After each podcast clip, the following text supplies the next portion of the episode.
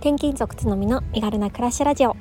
この番組は全国転勤をする夫を持つ私が家族と共に身軽に快適に暮らすための工夫思考や学びを毎日共有するチャンネルです。おはようございます。こんにちは。こんばんは。つのみです。4月30日日曜日です。皆様いかがお過ごしでしょうか、えー、今日はですね海を目の前にして撮っております。のでちょっとねあのお聞き苦しい部分もあるかもしれないんですけれども、えー、ちょっとそれそれはちょっとこういった理由があるからです。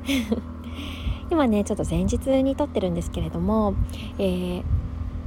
親と一緒にちょっと公園海の近くの公園に来ていましてで、えーと、親たちが今 子供たちを見てくれているので私はですねちょっと離れたところで、えー、海を見ながら収録しています。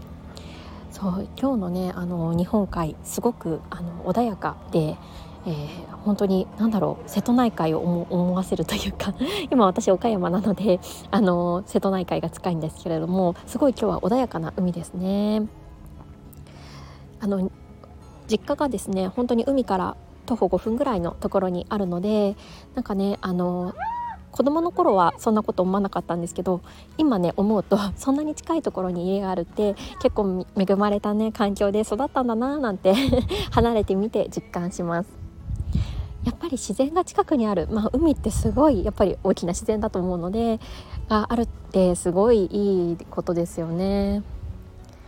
なんかねこう海を見るだけでこう心が洗われるというかリフレッシュできるのでなんかすごいいいなってこの年になると さらに思います。ですいません。前置きが長くなっちゃったんですけれども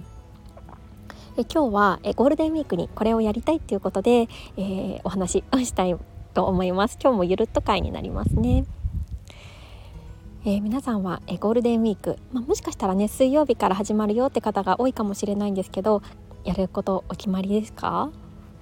私はあの前回から言ってるように、まあ、実家で過ごす予定なんですけれども、まあ、その中でもね特にあのやりたいことっていうのがありましてそれをちょっと共有したいなって思ってます。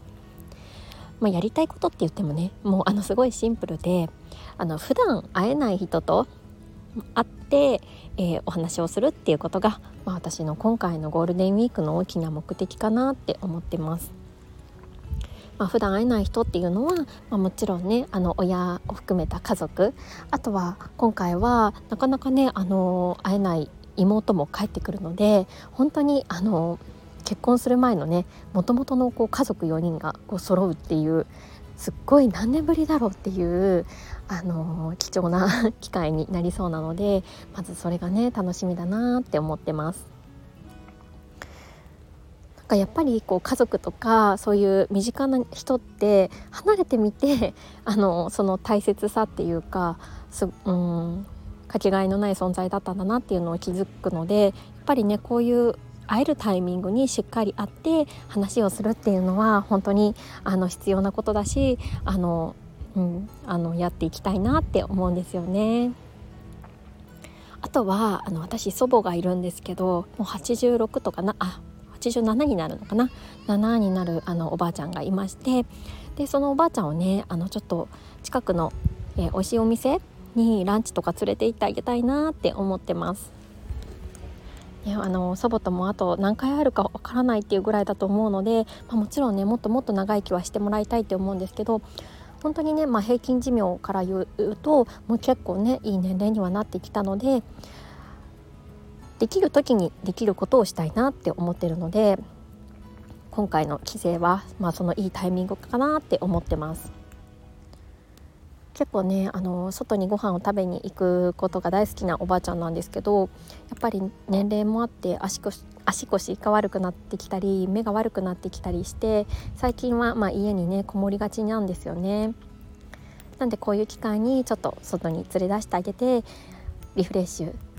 できたらいいなって思ってます。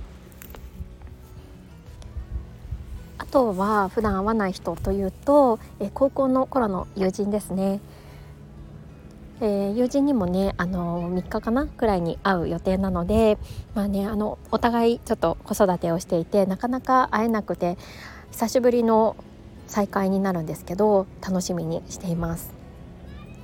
こういうなんかねあの会う頻度はすっごい少なくなったけれどもそれでもこう会える存在って本当に大切だなって思うしこれからもね、まあ、細く長くじゃないですけど大切にしていきたいなって思うので、まあ、今回ね貴重な機会だなって思ってます。まあ、こんな風に私はま家族とか友達とか普段なかなかね会えない人とのま交流とかそういうのを通じてね、まあ、これからの生活のね糧にしていく時間にしたいなって思ってます。皆さんはどんなことをされますかね？よろしければコメント等で教えてもらえると嬉しいです。